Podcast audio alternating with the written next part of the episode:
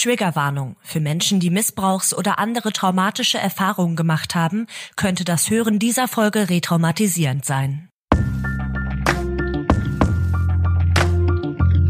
Ach komm, der Sex-Podcast mit Anmalene Henning. Hallo und herzlich willkommen zu einer neuen Runde von Ach komm. Und heute sitzen wir hier wieder nicht zu zweit, sondern zu dritt. Erstmal Hallo an Marlene. Ja, hallo Caro. Und du darfst auch heute bitte gerne das Thema ankündigen, weil ich finde, das ja. Wort alleine ist, äh, ja, ich meine, das ist ein sehr ein seltenes Thema, glaube ich, nicht in der Handhabe, in der Praxis. Aber das ja. Wort, ich hatte es noch nie gehört. Obwohl ich mir dabei was denken konnte. Oh, Magst du sagen? Steigt, jetzt steigt die Spannung. Wir sitzen ja. hier heute mit Sabine Lück, die auch Therapeutin ist, für, für mhm. allerlei, sage ich mal. Das darfst du gleich gerne ganz genau selbst sagen, Sabine. Aber wir sprechen mit dir über ähm, ja ein Thema mit einem bisschen, vielleicht auf den ersten Blick oder aufs erste Mal hören, sperrigen Namen über transgenerationale Traumata. Und ich finde das super spannend. Ich habe mich allerdings auch schon im Vorfeld damit ein bisschen befasst, aber ich übergebe das Wort an dich und du äh, sagst mal zwei, drei Sätzchen zu dir und äh, was es damit auf sich hat eigentlich. Ja, erstmal herzlichen Dank natürlich für eure Einladung. Da freue ich mich wirklich sehr drüber. Und ja, das Thema transgenerationale Weitergabe von Freud und Leid, sage ich jetzt mal. Ne? Das ist mhm. ja nicht nur so, dass die Traumata übertragen werden. Ähm, eigentlich wird ziemlich viel übertragen. Aber natürlich äh, interessiert man sich besonders dann dafür, wenn das solche belastenden Sachen sind. Und ja, ich habe mich darauf spezialisiert. Ich bin äh, Psychotherapeutin, ähm, ja, systemische Therapeutin, aber auch Tiefenpsychologin für Kinder, Erwachsene, Jugendliche.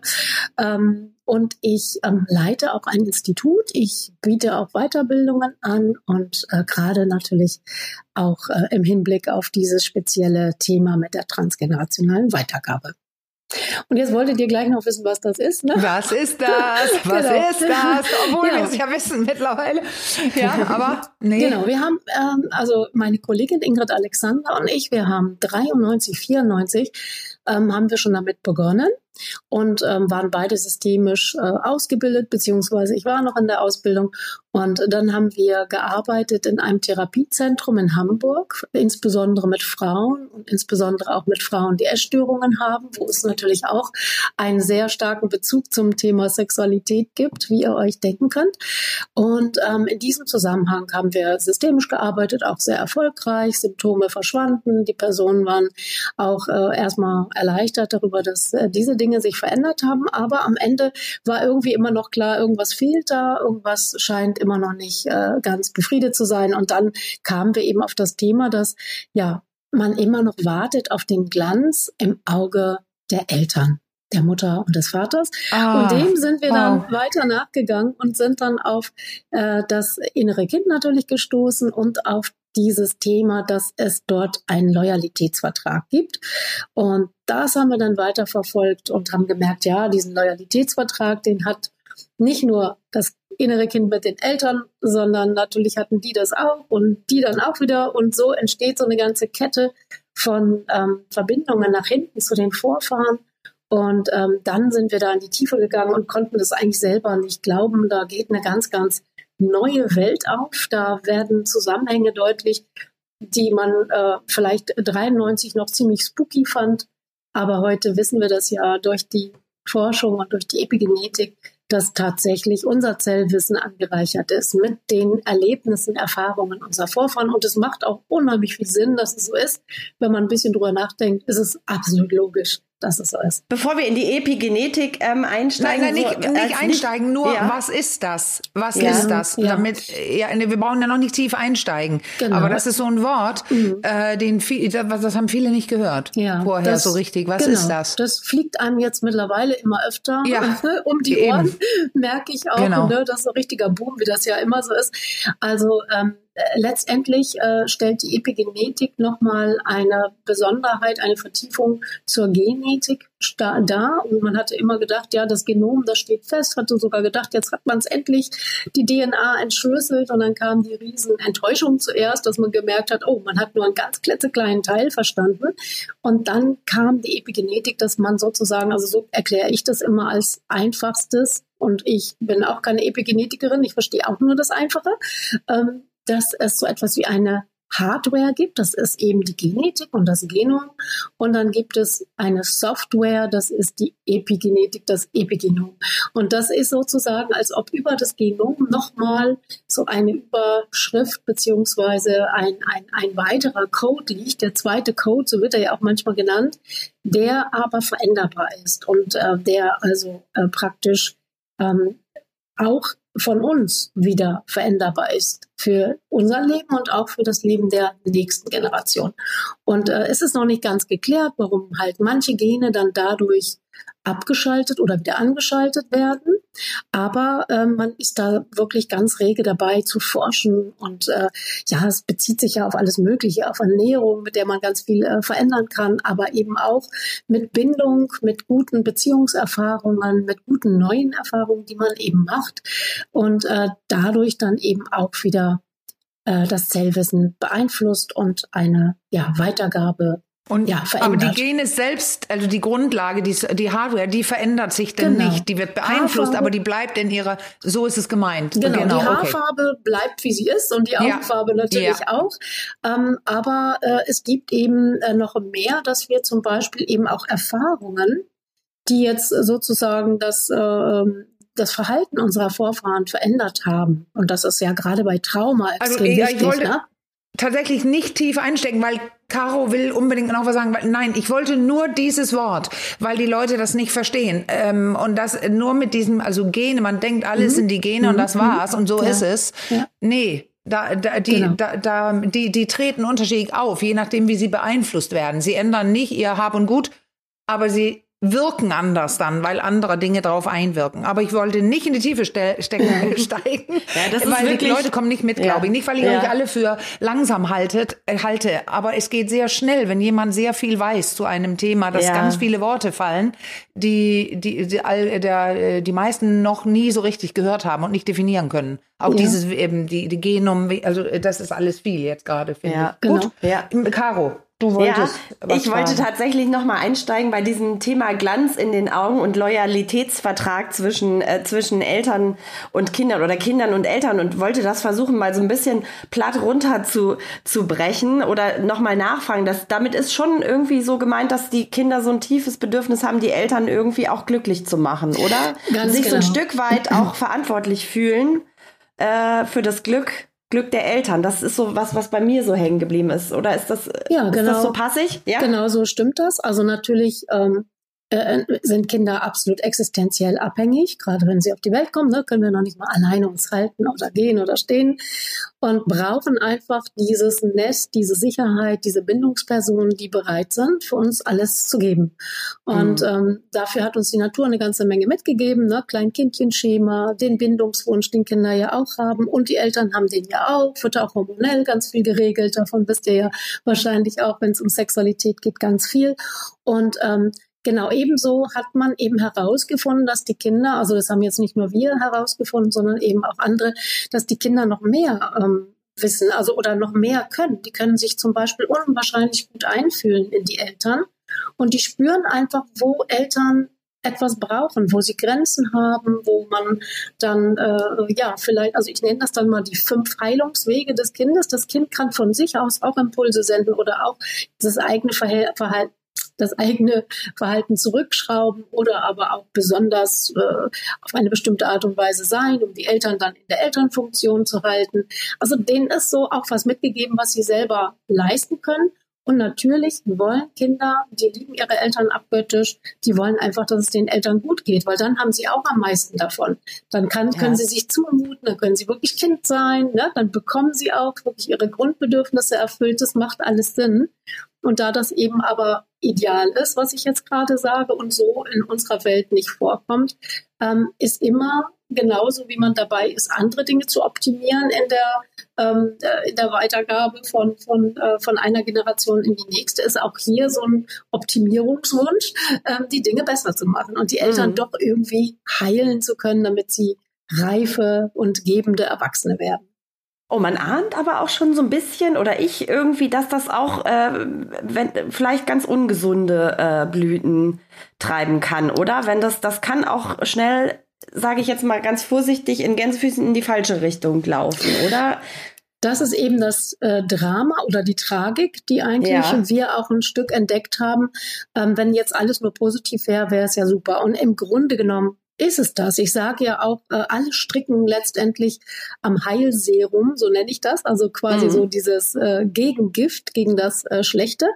Ähm, aber es kommt eben immer wieder zu Verwechslungen und da man in dieser Treue außerdem den Glücksrahmen nicht überschreiten darf. Also man darf es nicht besser haben als die Mutter oder ne, darf den äh, Vater nicht enttäuschen und so weiter. Da kommen dann ja unsere Schlüsselfragen mit ins Spiel.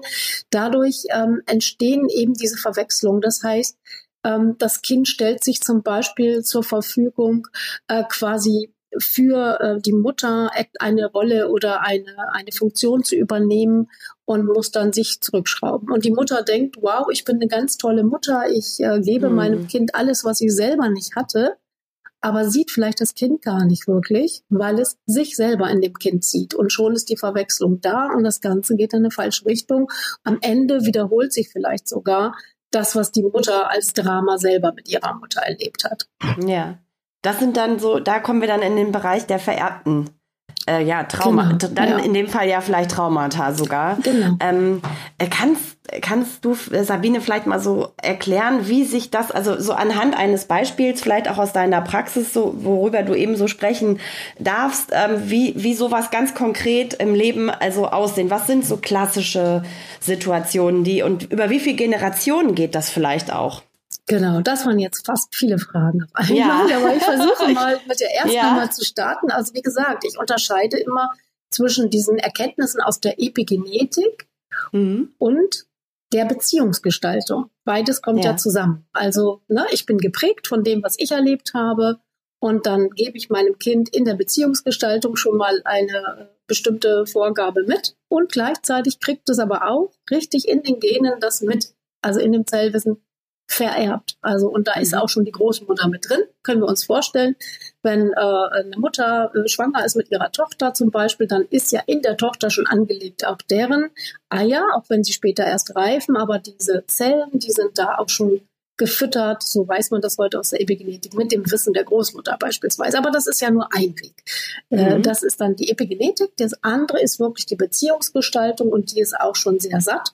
Und ähm, da ja Thema Sexualität ja auch für euch, äh, denke ich, das Spannende ist, mhm. kann ich mhm. gerne mal von einem Fall äh, berichten, der so in diese Richtung geht, mh, hm, wo eine äh, Patientin zu mir kommt und sagt, ja, also sie empfindet gar nichts beim Sex. Also für sie ist das auch völlig, also sie äh, würde sich als frigide bezeichnen, sie hat damit nichts, sie fühlt nichts, sie kann damit gar nichts anfangen und sie hat auch überhaupt gar kein Interesse daran. Und ähm, dann haben wir das Ganze ein bisschen äh, beforscht und erforscht und sind dann natürlich zu der Mutter gekommen und was für Sexualbilder sie hat. Oder wir haben auch äh, wissen wollen, ob sie irgendwie vielleicht selber äh, sexuelle Traumatisierungen erlebt hat. Aber sowas war gar nicht der Fall in ihrem Leben. Ähm, sie konnte von der Mutter einfach nur sagen, ja, die hat sie so ein bisschen wie Neutrum empfunden, dass die nun irgendwie Sex haben könnte, könnte sie sich auch gar nicht vorstellen. Naja, und so äh, war in deren Leben auch noch nicht so richtig viel zu finden, bis zu dem Augenblick, wo es dann ähm, darum ging, äh, dass sie eine von deren Mutter äh, äh, gesprochen hat, also die Großmutter. Und dann wurde deutlich, dass die eben sehr, sehr starke sexuelle äh, Traumatisierung erlebt hat während des Krieges. Als sehr junges Mädchen, die war erst zwölf Jahre alt und ist vergewaltigt worden und musste zudem auch noch mit anschauen, dass andere äh, vergewaltigt wurden. Und äh, da ist scheinbar dann so eine starke, sag ich mal, ähm, ja, Abspaltung des Körpers passiert, mhm. die dann auch eben weitergegeben wurde. Und äh, das war am Ende dann das Thema, dass wirklich ähm, selbst in der dritten Generation dann quasi diese Abspaltung vom Körper absolut stattgefunden hat, so wie mhm. es bei der Großmutter selber war. Und mhm. erst als wir dann das ähm, bearbeiten konnten, allein schon als sie das gefunden hat, ist schon was passiert bei ihr. Aber danach konnten wir dann eben einsteigen und diese Abspaltung äh, dem Körper gegenüber auflösen. Und ähm, tatsächlich konnte sie dann äh, wirklich in ihrer Sexualität finden. Das hat natürlich dann noch ein bisschen gedauert. Da reicht nicht diese Erkenntnis allein. Aber so ja. als ein Beispiel, dass sich eben solche ähm, heftigen Traumatisierungen eben weitergeben. Ne? Und hier war es sehr drastisch. Wie findet man das raus? Ja. Also geht es über so wie eine Aufstellung oder sind es nur Gespräche und so oder geht es rein in Aufstellungen? wo man sich auch immer wundert, wieso die Leute mhm. immer verstehen oder intuitiv erahnen, was ja. bei jemandem los genau. ist. Also, also wir haben uns natürlich ähm, auch in unserem Konzept, das wir entwickelt haben, natürlich der systemischen und hypnotherapeutischen Sachen bedient quasi, ah. haben zum ja. Beispiel Skulpturarbeit ah. mit reingenommen, Aufstellungsarbeit, ähm, aber auch andere Formen, die, die sehr, sehr ähm, hilfreich sind. Aufstellung muss man vielleicht einmal kurz erklären. Ich habe mich gerade gefragt, ob man das Thema Aufstellung vielleicht, ja, ob da genau. jeder sowas mit ja. anfangen kann oder ob man das vielleicht einmal äh, erklären muss, ganz kurz, was da passiert. Gerne, gerne. Ja. Also ähm, Genau, vielleicht äh, fange ich nochmal an vom Anfang an, dass wir äh, mit so einem Fokus halt reingehen. Ne? Mhm. Also wir stellen nicht nur irgendein Thema, sondern wir haben Fokus, das sind unsere Schlüsselfragen. Es kommt also jemand hat diese Frage, Mensch, warum habe ich keine Sexualität? Wieso kann ich ja. keine Lust empfinden? Und äh, dann ist das einmal die persönliche Frage und dann äh, schaue ich in so einem ersten Gespräch, in welche Richtung geht das? Und wenn ich dann auf die Idee komme, okay, das könnte etwas mit der Mutterlinie zum Beispiel oder mhm. Vaterlinie zu tun haben ähm, und erstmal ja, sage ich mal, ausschließe, dass sie persönlich sexuelle Traumatisierung erlebt hat, dann würde ich mhm. ein bisschen anders vorgehen. Dann ähm, würde ich eben mit einer Meditation erstmal zu diesen Schlüsselfragen innere Bilder kommen lassen. Innere Bilder bedeuten, dass ich auch unbewusstes Wissen mit anspreche, ne? weil das, was wir kognitiv zur Verfügung haben, das ist unterliegt natürlich auch diesen Abspaltungsthemen. Ne? Das wird verdrängt und das ist uns nicht zugänglich, weil es viel zu mhm. schmerzhaft wäre. Und natürlich bei dem transgenerationalen habe ich es ja nicht selber erlebt, auch wenn es in meinem Zellwissen ist. Ne? Also macht es Sinn zu gucken, was in meinem Unbewussten an Bildern, an Wissen, an unbewussten Wissen darüber da ist. Und da hilft uns eben dann äh, diese Symbole, diese Bilder, das ist ja die Sprache des Unbewussten. Und dann stellen wir sozusagen diese inneren Bilder auf. Ne? Das ist eine Technik, die es auch eben aus der systemischen Therapie beispielsweise gibt, ähm, indem man dann entweder Personen oder Symbole so in den Raum stellt, wie, der, wie die Person das innen erlebt hat. Das wird ihr überlassen. Das, das sind dann die Abstände wie manchmal steht etwas ganz oben und etwas ganz unten. Manchmal sind es Symbole, die sie gesehen hat oder eben auch Personen.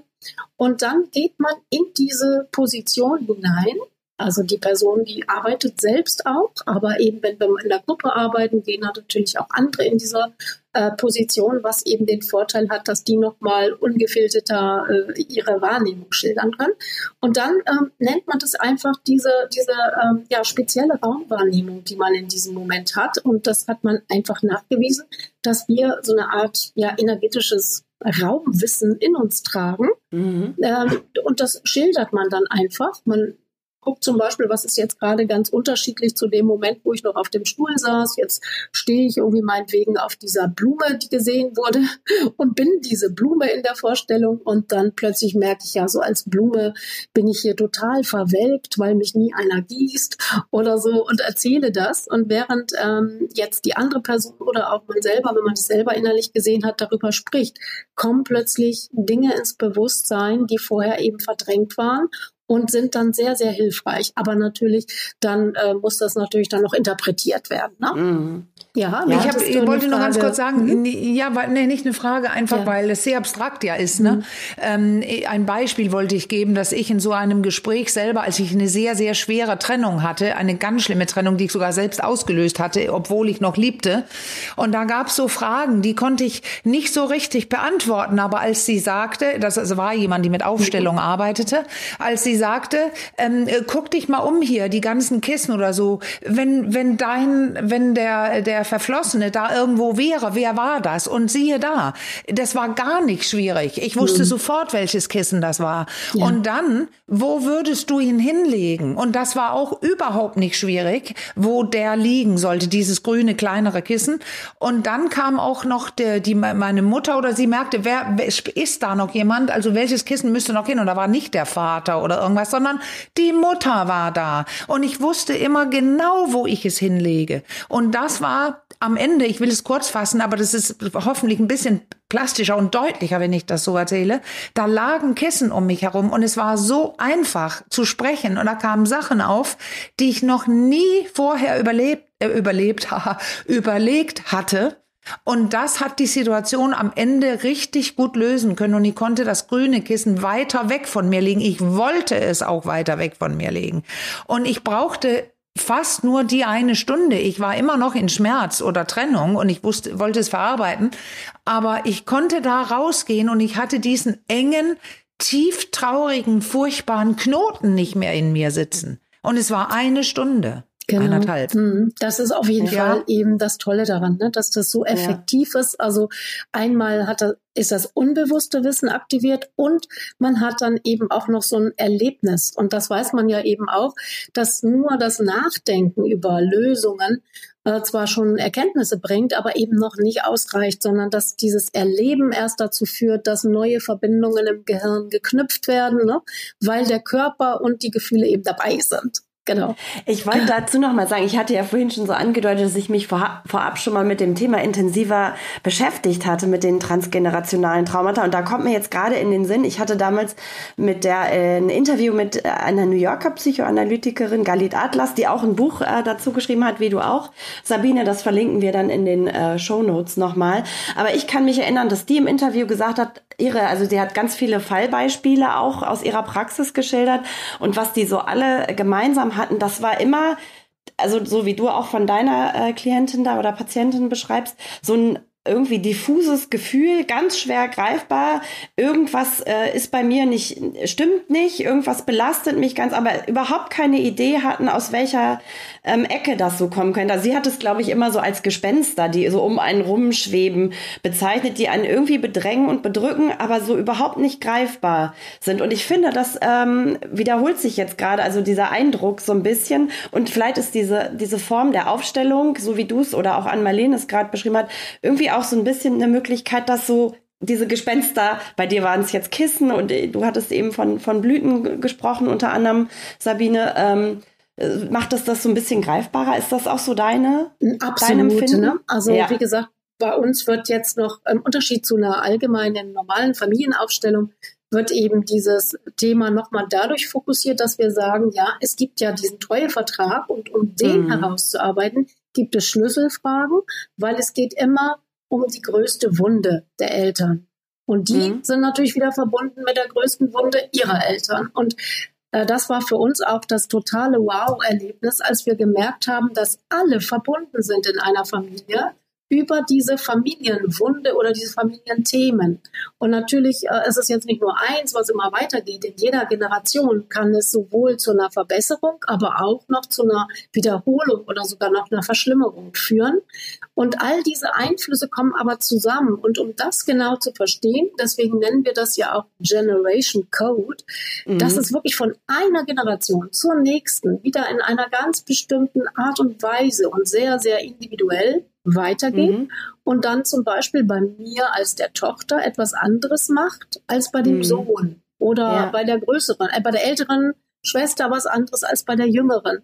Und äh, das, das ist nie äh, absolut gleich. Jeder hat da so individuell seine Position, seinen Platz und letztendlich könnte man fast sagen, seine Aufgabe im System äh, weiter an diesem Heilserum zu stricken. Aber das ja. haben alle gemeinsam, egal ob sie wie schwarze Schafe oder wie, also eher negativ ähm, empfunden werden und auch tatsächlich schlimme Dinge tun in einer Familie. Trotzdem ist immer eigentlich das, das, das, die Grundtendenz, es soll was Positives bewirkt werden ne? und äh, soll irgendwie Heilung in das System. Ja.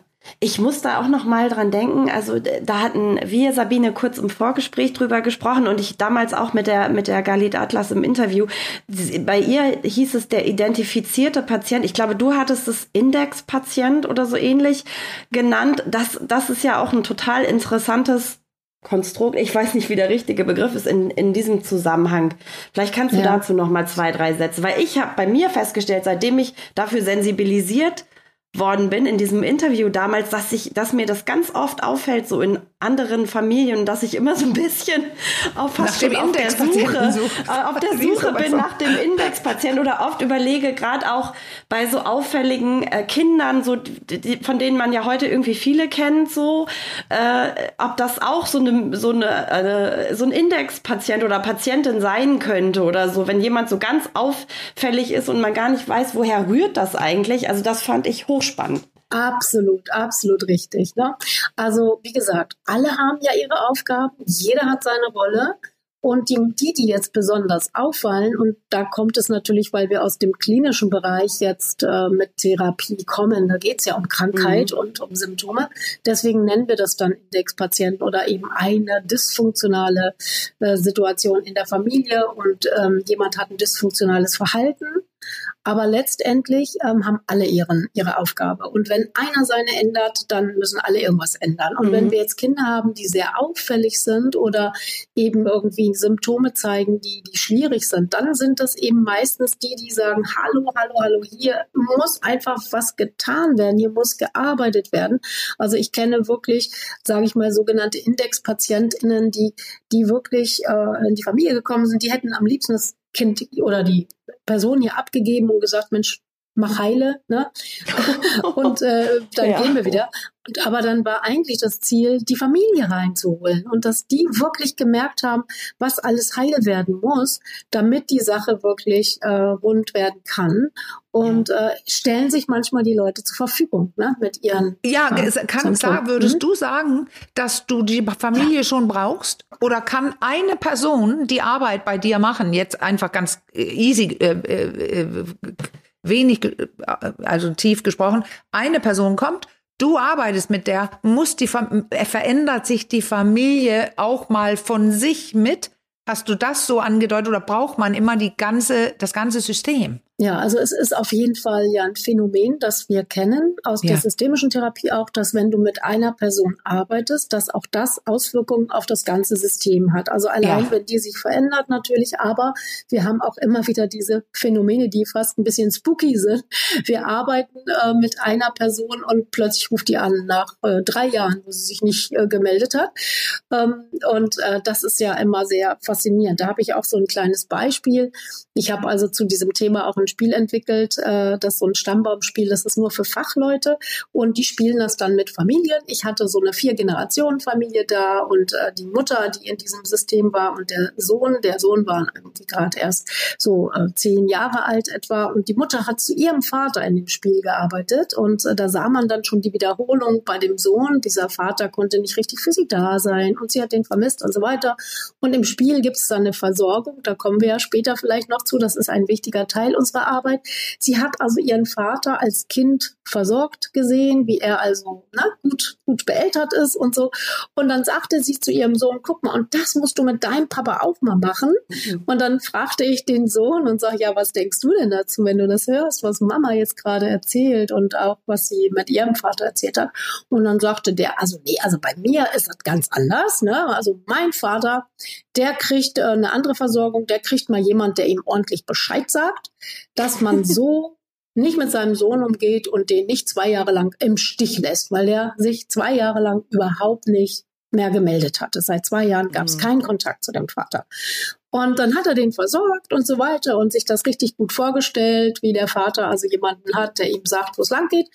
Und dann glaubt ihr nicht, was passiert ist. Zwei Wochen, ach genau, dann sagte er, ja, wenn das jetzt alles so passiert ist, dann steht der eines Tages vor der Tür und entschuldigt sich bei mir.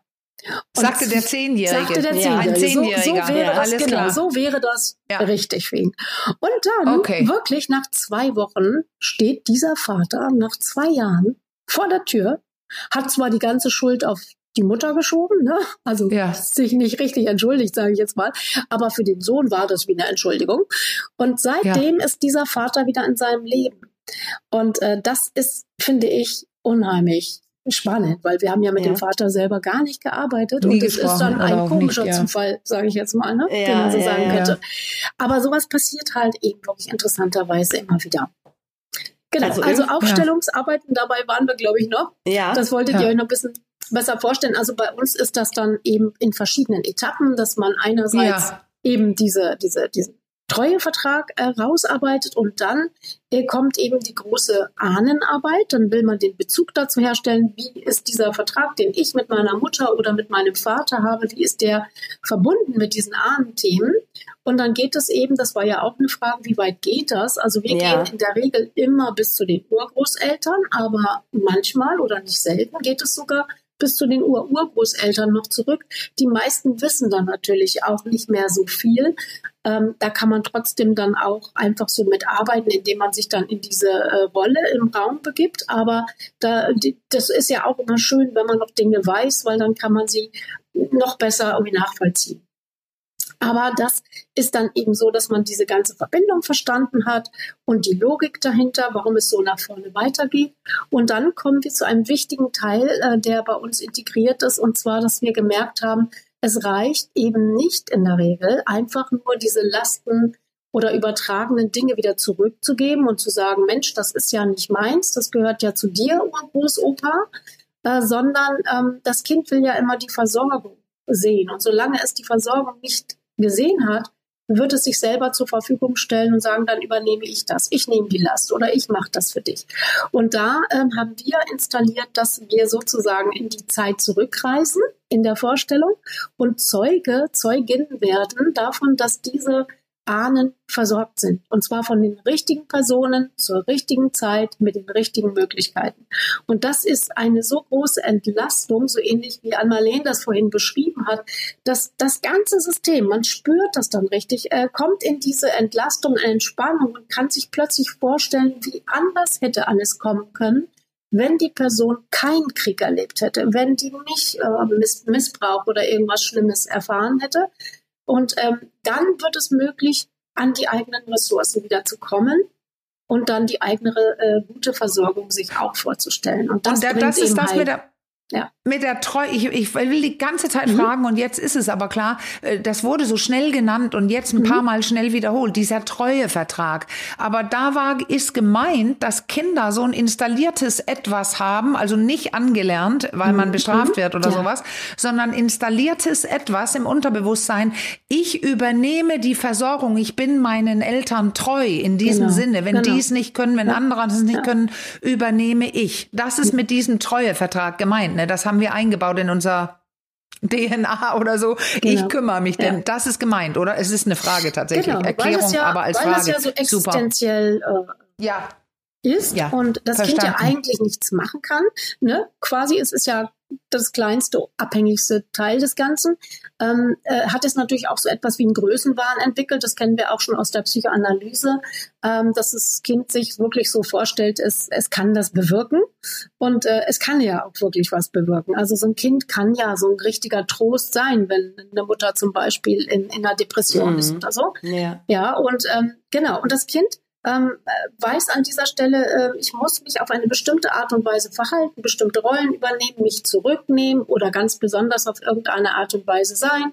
Und dadurch muss das Kind ja auf eigene Entwicklung verzichten, weil das sich ja widersprechen würde. Ne? Also wenn es mhm. zum Beispiel kein wildes Kind sein darf, ähm, weil das irgendwie für die Mutter auch schon verboten war oder für den Vater, dann, dann muss es diese Impulse zurückhalten. Oder wenn es ähm, ja besonders irgendwie der Star sein muss und ganz erfolgreich und dann entwickelt es vielleicht Leistungsthemen. Ähm, und jeder wundert sich, wieso, weil eigentlich die Mutter doch nie gesagt hat, du musst oder so. Ne? Aber es spürt irgendwie dieses Bedürfnis hinter äh, den, den, dem Verhalten der Eltern und erfüllt das dann und ja. entwickelt Dinge ganz besonders extrem oder eben entwickelt manche Dinge nicht.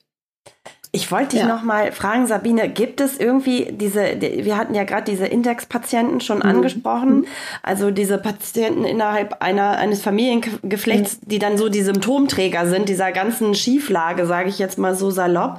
Ähm, äh, haben die irgendwas gemeinsam? Ist das irgendwie zum, also jetzt mal ganz doof, gerade zum Beispiel immer das jüngste Kind oder das älteste Kind oder äh, ist, ist irgendein besonders, also macht einen irgendwas besonders anfällig mhm. dafür, so also, dieser Indexpatient zu werden? Auch das ist wieder sehr, sehr komplex. Ne? Also mhm. zum Beispiel ähm, hat es was damit zu tun, welches Geschlecht hat das Kind. Also sagen wir mhm. mal, das Thema in dieser Ahnenreihe ist, dass äh, bei der Ur-Urgroßmutter äh, der, das eine Kind mit fünf Jahren an einem, in einem Unfall verstorben ist, meinetwegen vom Auto überfahren. Nehmen wir das Beispiel mhm.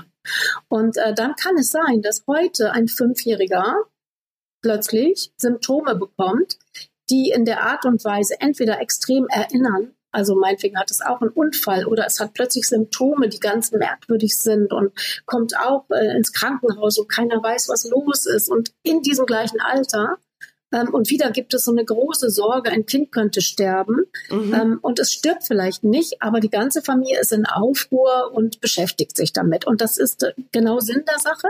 Ein nicht verarbeitetes Trauma soll nochmal aufleben und nochmal äh, bearbeitet werden.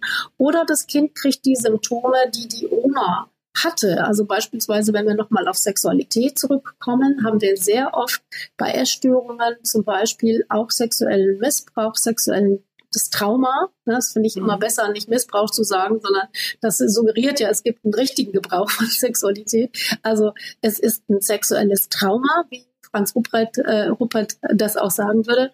Und ähm, das heißt, die Uroma hat beispielsweise ähm, sexuellen äh, Traumatisierung erlebt in ihrer Kindheit durch einen Familienangehörigen, dann kann es sein, dass ihre äh, Tochter schon äh, Symptome zeigt, aber noch gar nicht so doll und sie das in ihrem Leben relativ gut äh, verdrängt hat.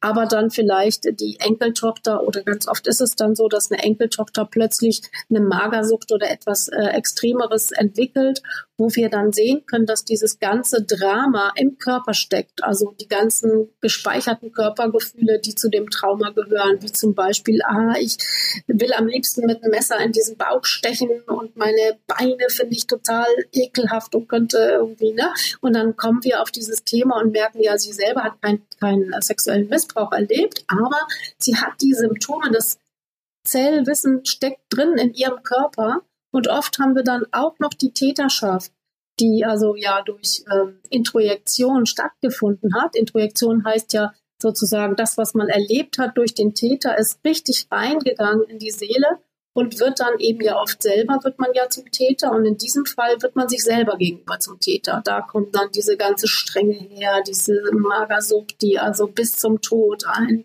wirklich, wirklich, ähm, ja, wirklich foltert. So ein Krieg dann, ja, wie der Zweite Weltkrieg in einem Land wie Deutschland, ja. da muss ja mhm. so viel kommen, weil also ich habe auch mit einigen gesprochen, weil ich damals drüber, äh, drüber ein, ein Buch geschrieben habe und da waren Geschichten, die konnte ich kaum glauben von mhm. von den also von den Eltern von meinem Mann damals und mhm. solche, die waren hochsexuell, Vergewaltigung ohne Ende von jungen Mädchen, von Kindern, von also all sowas, das äh, und wird es immer gespeichert, kommt es immer auf oder kann sowas auch auch einfach gelagert sein und so grausam es war, erledigt sein? Wie würdest du das sagen? Wird das Trauma immer weitergegeben? Hm, also ähm, ich denke, dass wenn, wenn es gelungen ist oder wenn es gelingt, und das ist aber meistens, sage ich mal, in der Vergangenheit nicht passiert, dass nee. so ein Trauma mhm. wirklich gut aufgelöst wurde dann mhm, äh, mhm. ist ja das auch wieder neues Zellwissen, was weitergehen kann.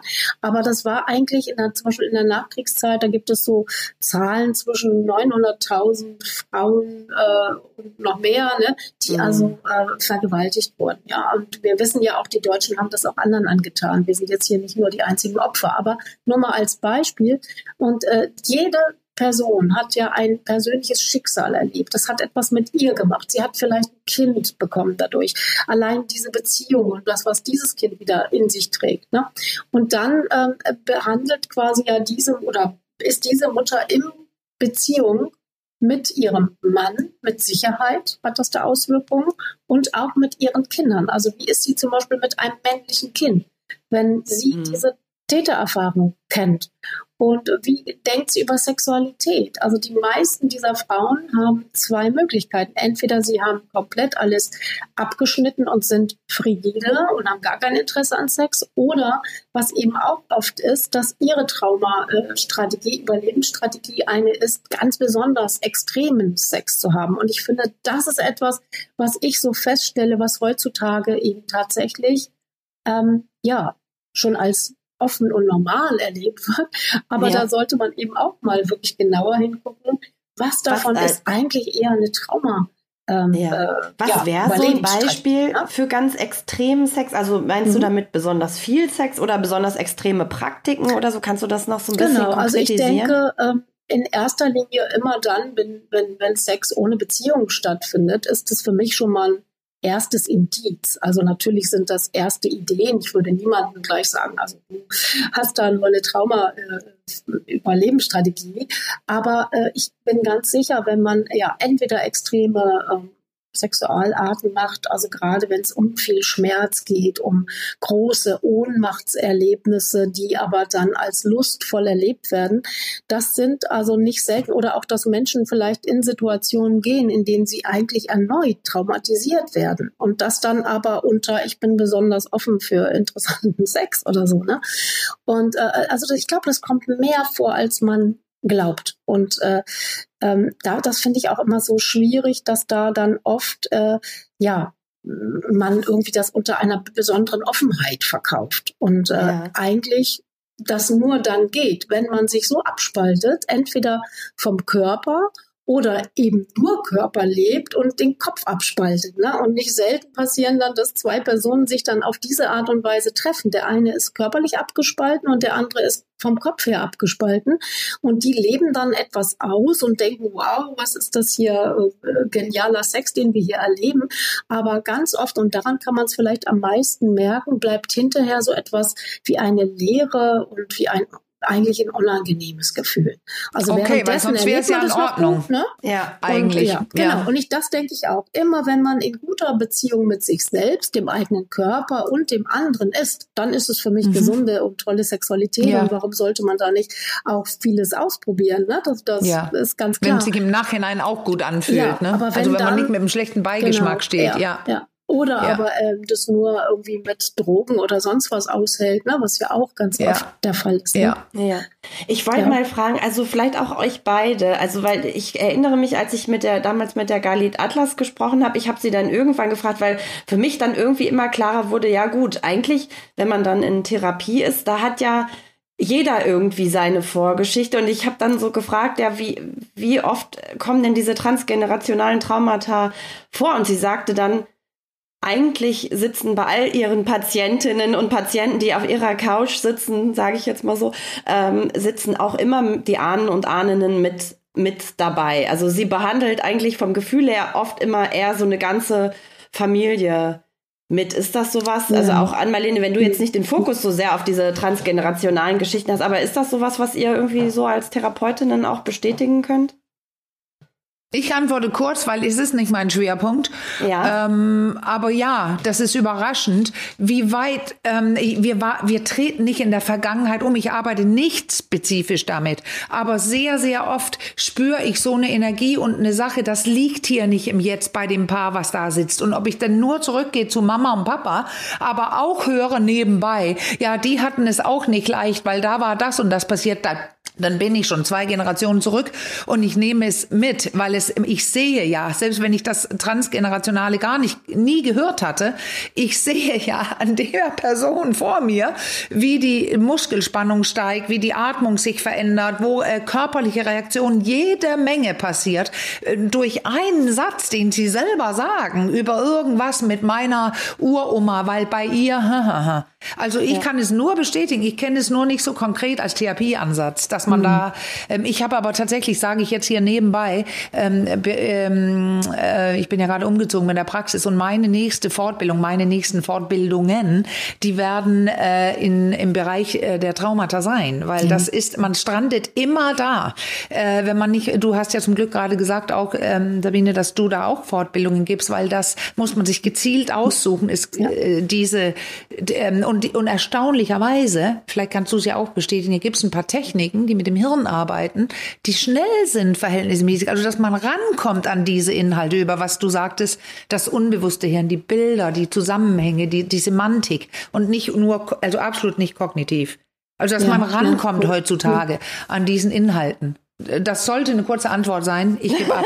ja, ja das ist so völlig in Ordnung, genau. Ja, also äh, ich kann das auch eben nur bestätigen, weil äh, natürlich, ähm, wenn wir mehrere Generationen zurückgucken, es ist, wir sind ja eben nicht im Paradies, sondern wir mhm. sind auf dieser Welt und da gab es immer irgendwas. Und natürlich ja. gibt es Familien, die es härter getroffen hat, auf jeden Fall. Und das Leben ist nicht gerecht.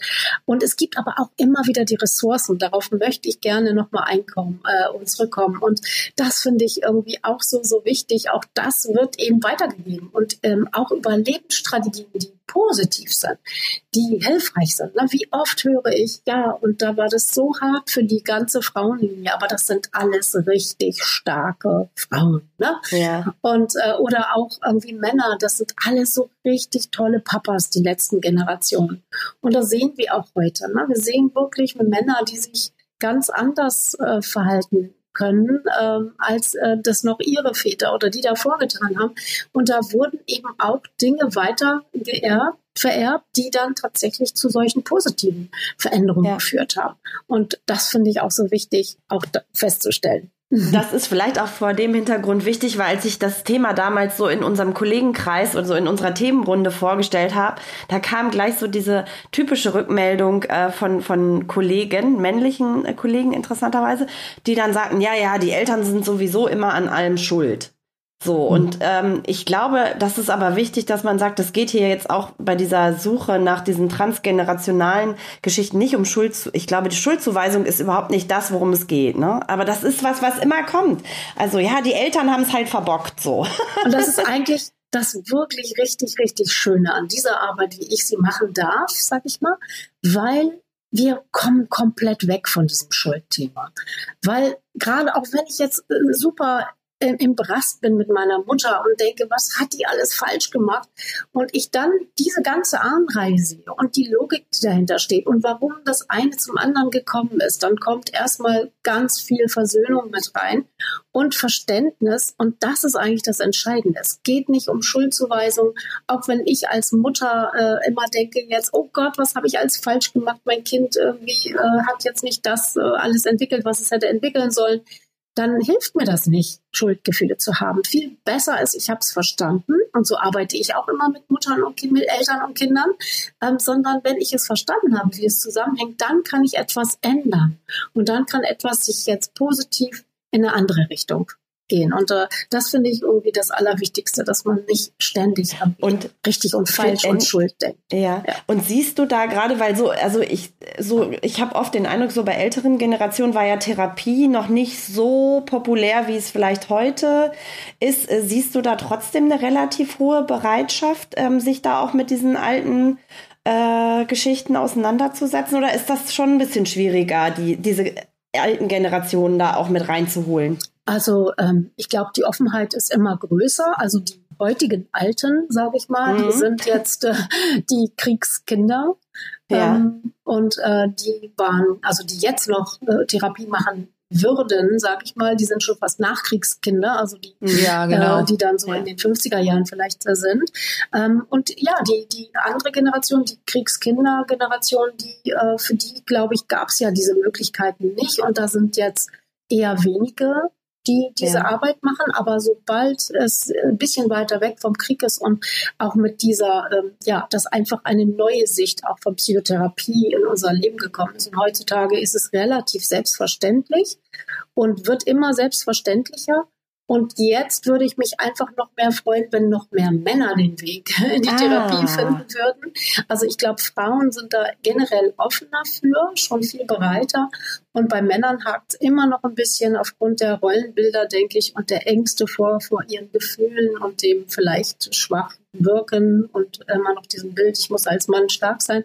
Und ich würde es mir so wünschen, weil gerade beim Thema Sexualität, ich komme da nochmal drauf, ähm, ja. ist es für mich auch so wichtig, dass auch die Männer ähm, in die Entwicklung kommen und in die Reifung und äh, ja, integrierte Männlichkeit entwickeln. Das wird immer wieder bei, bei der Versorgung der Vorfahren so deutlich, dass das Leid, was durch Sexualität, auch ähm, durch männliche Sexualität äh, und Frauenbilder in der Sexualität entstanden sind, sind so riesig. Und da braucht es Heilung. Und da braucht es neue Männer braucht das Land, ne, wie dieser ja. Schon war. Ähm, das ist so. Ja, und die stimmt. Männer, die ich hier, ähm, mit, mit denen ich hier arbeiten kann, das ist eben eher die junge Generation, die jetzt so, sag ja. ich mal, Mitte 30 sind. Das ist enorm, was die verstehen und wie das anders bei ja, denen da laufen kann. Und da denke ich, wow, das hätte ich auch gerne in meiner ja. Generation schon erlebt. An dieser Stelle ja. würde ich gerne sagen, ja, die Frauen sind sozialisiert zu sprechen und ihre Gefühle wahrzunehmen, eher als Männer, die immer zu wissen bekommen, dass sie die nicht haben und sowieso nicht drüber sprechen sollen.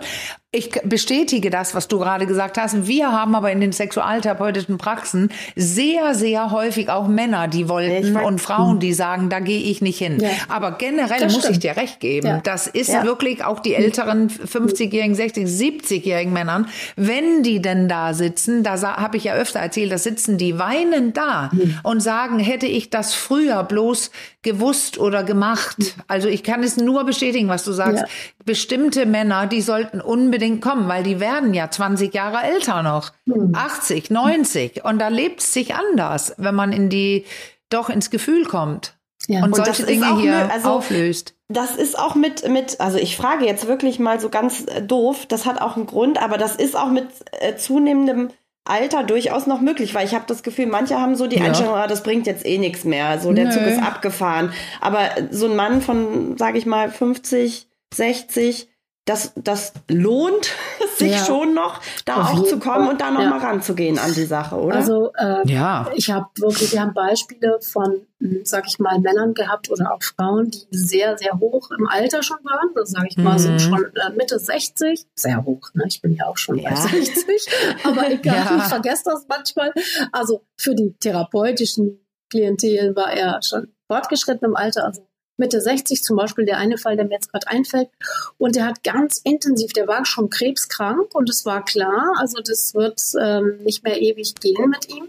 Und er hat dann diese ganze Arbeit gemacht, den Vater, die Mutter bearbeitet, äh, transgenerational, die Ahnen versorgt und so weiter. Und dann ist er wirklich, ich sage jetzt mal ein halbes Jahr später, tatsächlich gestorben an seiner Krebserkrankung und hat vorher noch einen Brief geschrieben und hat gesagt, er ist so, so dankbar, dass er diese Arbeit ja, machen so durfte, weil er jetzt wirklich gut gehen kann. Gehen kann. Und sein ja. Leben abschließen kann und die Ängste verschwunden sind vor dem Tod.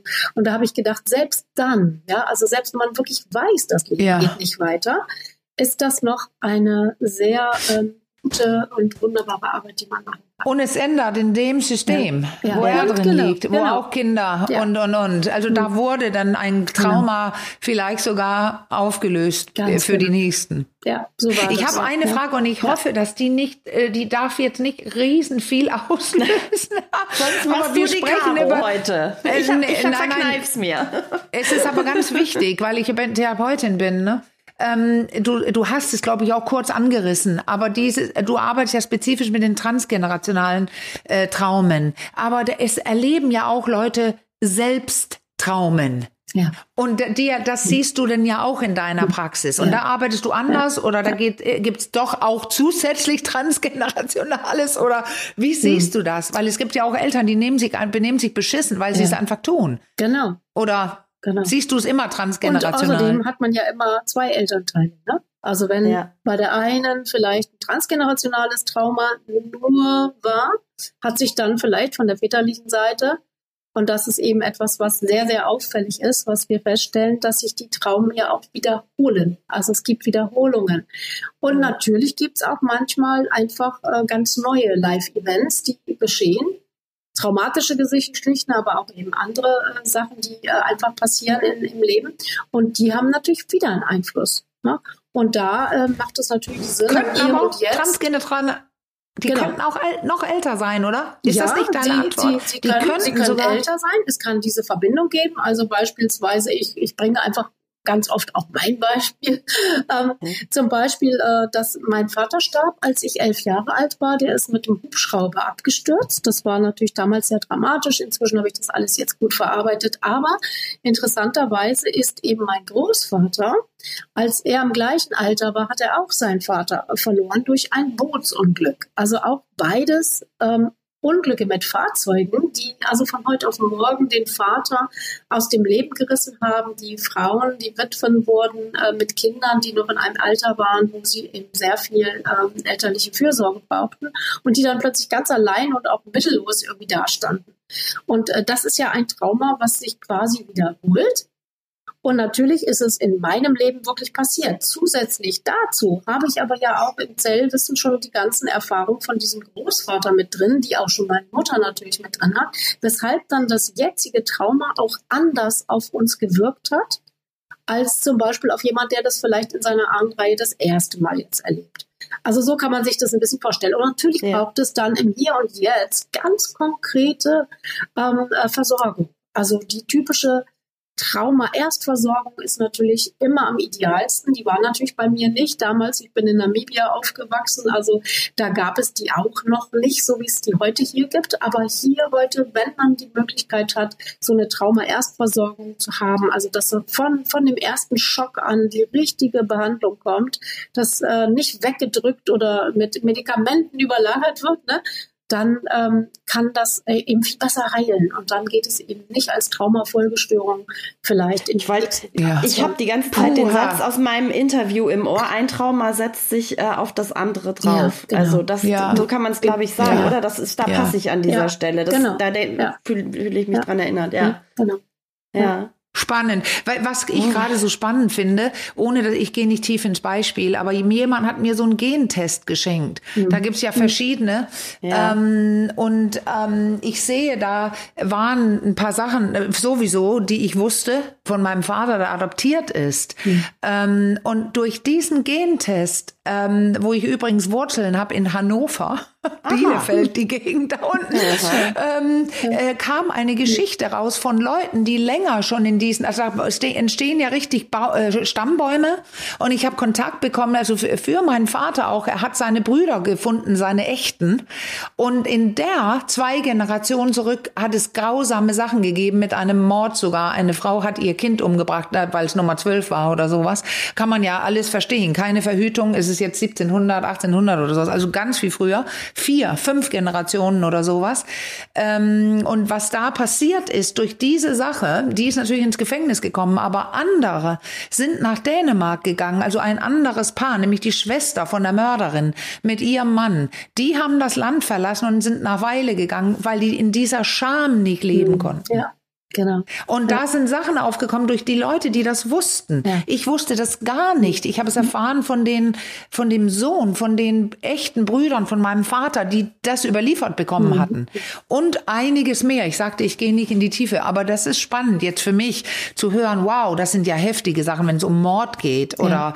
Genau. Ähm, große, große Scham, dass man die Familie rausreißt und ähm, äh, 500 Kilometer wegzieht mhm. oder so oder ja. mehr. Ja. Ganz spannend, da werde ich drüber nachdenken jetzt. Ja, also auf jeden Fall äh, ist das wirklich äh, sehr, sehr spannend und ähm, gerade zum Thema Mord ist mir noch mal ein Beispiel eingefallen, äh, wo ein Kind, also Indexpatient, äh, wahnsinnige Bauchprobleme hatte, also immer Schmerzen im Bauch, ganz, ganz, ganz schlimm. Und man hat alles schon mit diesem Kind gemacht, das untersucht und sonst was. Ähm, sogar eine OP und so weiter. Man wusste nicht mehr weiter, weil die dann auch nicht mehr gegessen hat, weil das ja immer wehgetan hat. Und äh, dann äh, kam in einer äh, Familiensitzung raus, dass die Mutter dieses Kindes als Kind ähm, Zeuge des Mordes Eines, an der Mutter. Ach. Also der Vater, ihr Vater hatte die Mutter äh, ermordet ja. und zwar eben tatsächlich auch mit so einem Messerstich und konnte dann aber irgendwie das als Selbstmord deklarieren und äh, sie aber wusste das die ganze Zeit. Sie hat das die, ja miterlebt. Ne? Sie hat in irgendeiner Ecke gesessen und der Vater wusste das nicht und sie hat es so verdrängt und erst durch diese Symptome des Kindes und so eine therapeutische Sitzung kam das auf. Und es war so faszinierend. Dieses Kind war dabei in dieser Sitzung. Hm, und äh, es ging ja um Essen und äh, da stand eben nebenbei standen so Kekse und Obst und so weiter. Und die, das Kind saß die ganze Zeit und dann fing die Mutter an, von diesem Trauma zu erzählen. Und dann stand das Kind, was ja nichts davon wusste, stand auf und fing an zu essen. Und es war also so ein berührender äh, Moment, weil plötzlich klar war, ja, bis zu dem Tag hat das Kind. Jetzt kann ich es loslassen, ja. ja. Kann endlich. Ich habe die Schuld ist, mitgetragen genau, oder das, und, das, äh, und das Leid, ja. ne? dieses, dieses Geheimnis und das so im Körper. Und genau an der Stelle, äh, wo ihr Körper wehgetan hat, war eben dann tatsächlich dieser Stich ne, den die Mutter bekommen hat. Und der Bruder dieser äh, Mutter, der hat es sich auch umgebracht und hat sich auch ein Messer genau an diese Stelle im Bauch gesteckt. Also wirklich sehr, sehr bedeutsam. Ne?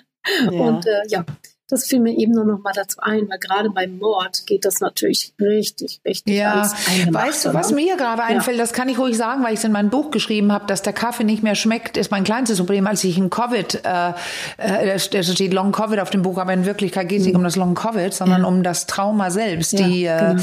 äh, dass ich äh, zwei, also septische Schocks und äh, Koma hatte mhm. in meiner Sache. Und da war ich ja, ich hätte das fast gesagt, Wachtrauma, mhm. also ich war im Koma, aber ich habe wahnsinnig viel getrunken geträumt, grausame Sachen und unter anderem ein Mord. Ja, wow. Also ja. ich sollte ermordet werden ja. äh, und das war Ertrinken und versteckt in so einem. Mhm. Äh, jetzt könnte ich versuchen rauszubekommen, was da gewesen ist mit dem Kind. Wie wird man ein mhm. Kind genau. los, was man also jedenfalls war das ein ganz schriller. Alle Träume waren Schleifen, die liefen grausam immer. Ich wusste gleich, wenn das mhm. erste Bild kommt, Scheiße.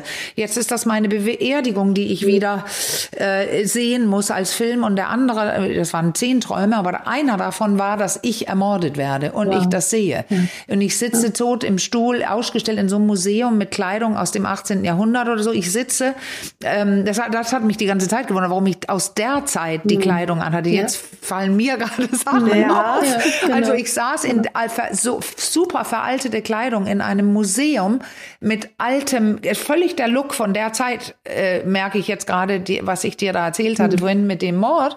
Und da sehe ich raus aus, auf diesem See, wo ich auch sehe, dass der Mörder mich gleich die Tür knarrt, ich bin schon tot, mhm. aber er nimmt mich denn und versteckt mich wieder da in dem Schilf. Ja. Und ich habe immer überlegt, wo, wo ja. war ich denn da, weil ja. es war so lebendig, ich könnte es zeichnen. Ja, wow. Wie das, mhm. wie ich gesessen ja. habe, was ich anhatte, die Leute haben darüber gesprochen, ähm, äh, um mich herum, während genau. ich tot da sitze, ausgestellt. Also ganz spannend, weil wo genau. habe ich die Bilder her? Ja, also und das ist jetzt? tatsächlich, ne, diese Bilder, diese Bilder sind tatsächlich im Zellwissen gespeichert und man kann mit ihnen nichts ja. anfangen. Also das hat man ja äh, anfangen, das hat man ja untersucht, auch bei Holocaust-Opfern, Kinder von Holocaust-Opfern, die also Träume haben, die auch transgenerational gespielt haben. Ne? Also auch das kann sich weitertragen, dass Kinder plötzlich Szenen spielen, ähm, die ihre Eltern oder Großeltern erlebt haben und die zum Beispiel traumatisch sind. Ne? Und äh, ja, und äh, wie gesagt, äh, das ist äh, tatsächlich transgenerationale Träume, ist auch ein großes Thema. Ähm, ich habe ja eben dieses Buch Vererbtes Schicksal äh, geschrieben mit ganz vielen Übungen. Ne? Wir wollten ja noch die Trigger ah, ja, das wollte ich noch wissen. Ja. Ja. Die Übungen. Und da gibt es zum ja. Beispiel auch äh, solche Übungen, wenn man sowieso ja schon diese Träume hat und unter denen leidet, dann ist man ja eh schon mittendrin im Trauma, sage ich. Ne? So wie das, was du erzählt hast, was ja richtig auch echt gruselig äh, dann war. Ja, es war gruselig. Ähm, es war das, das einzige Wort, was gepasst eben, hat. Genau, das dann eben aufzulösen Dafür äh, gibt es dann eben äh, so kleine Übungen in dem Buch, die dabei helfen sollen. Natürlich muss man immer für sich einschätzen, wie traumatisch ist das Ganze, ja. war das Ganze. Kann ich das alleine versuchen oder ist es besser, ich hole mir dann da auch therapeutischen ja. Rat? Ne? Mhm. Ja. Das ja. steht ja, ich halte das Buch mal einmal in die Kamera, damit ja. Ann-Marlene es auch ja. sehen kann. Ja. Wie, wie gesagt, die Buchdaten, das ist, also finde ich sehr, sehr lesenswert. Harte Kosten, man muss bereit sein, auch okay. sich auf diese Übungen einzulassen. Genau, eventuell mit therapeutischer Spannend. Unterstützung. Aber ich habe schon gleich bei den ersten paar gemerkt, oha, oha, das macht was mit mir hm. und musste erstmal wieder stoppen. Ähm, dann äh, so, das hätte ich ja gerne zugeschickt vom Verlag. Ja, das wird ja, bestimmt noch ich möglich schon. sein. Ja, ja, ja nein, sehr gut. Nein, das ist sehr, sehr gut. Ja, ja. und ich pack, wir packen das in die in die Show Notes für unsere Hörerinnen und Hörer, damit sie das auf jeden Fall auch finden. Genau, dass man vielleicht weiß ja nicht, ob ihr so Verlosungsaktionen macht oder sowas. Das wäre ja auch noch eine Möglichkeit. Ne? Ja, können wir machen. In jedem Fall. Mal. Ja, das, das machen wir doch mal, oder? Ja, Finde ich toll. Ja. Vielen Dank. Ja, wow, ich du merke, ich muss mal ganz also, tief durchatmen. Ja, das ist du auch was, hast mir zu ja. denken gegeben jetzt, weil mhm. ich bin jetzt, ähm, äh, wir müssen, wir müssen, ja, vielleicht löst das auch ein bisschen die Stimmung jetzt. Ich habe, ähm, ich habe eine neue Tapete in Flensburg in dem Schlafzimmer und in dem, äh, wo ich das gekauft hatte, bei in, in der schwedischen Firma Happy Wall, die, äh, die haben auch die Tapete in einem Schlafzimmer hängen. Das ist, das heißt der Tischler, der Tischlers äh, Stube, mhm. also äh, Carpenters Workshop. Ja. Und das ist ein vier Meter mal drei Meter, eine Riesentapete an der ganzen Wand. Mhm. Äh, fällt mir jetzt auch gerade auf. Ich liebe die und ich fühle mich zu Hause wie nur was mhm. Und mein, meine Rechtfertigung ist, guck mal, die Happy Wall, die haben das auch im Schlafzimmer gehängt. Alle sagen, Gott, da könnte ich nicht schlafen.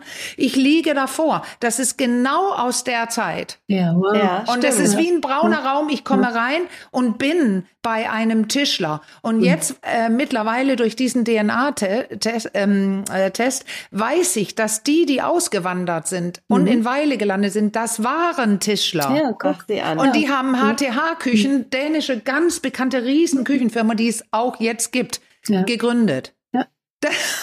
und ich fühle mich wie zu Hause. Ich komme rein und genau. denke, yes, hier bin ja. ich. Und alle sagen grausame Tapete. I hm. love it. Ja. ja. das, das, war jetzt mein Schlusswort. Genau. Ich wundere mich immer, wieso. Es ist sehr braun und dunkel. Es ist wie so ein Raum von einem Tischler. Und du hast jetzt ja. mit einer Ressource geendet. Das finde ich richtig ja, schön. so ist es. Ja, genau so. freust, da ist was Positives ja weitergegangen. Ja. ja. Und äh, ja, es bereitet Glück. Und der, Und der, der es mir erzählt hat, ist ein Schwede, also ein merkwürdiger Cousin von mir, der ein Buch geschrieben hat über seine Tischlerarbeit. Der ist nämlich auch Tischler. Und das Ganze, das Gespräch mit ihm, jetzt wo du das sagst, transgenerational, das war ja das Gespräch mit ihm. Wir haben telefoniert. Schweden und Dänen können ja reden. Äh, die verstehen die gleich, äh, die, die Sprache so gegenseitig. Und der hat mir das alles erzählt. Und er hat mir das vom Tischler erzählt. Mein Opa wollte Tischler werden. Ähm, und er hat keine Stelle gefunden. Dann hatte er gerade den Vertrag als Schneider unterschrieben, als die freie Stelle für Tischler kam. Und sein Vater hat gesagt, nein, der Tisch fängt. Du wirst jetzt Schneider. Er durfte quasi nicht Tischler ja. werden. Und ich, ja. bereits als ich diesen DNA-Test gemacht habe, habe ich gedacht, was ist das mit diesen ganzen Tischlern hier? Genau. So, Anmelene, und ich lege jetzt noch einen drauf, weil du bist ich ja sag's. auch eine leidenschaftliche Handwerkerin, ne? Ja, ich bin auch ja. Tischlerin, genau Setz deswegen, das war fort. wirklich.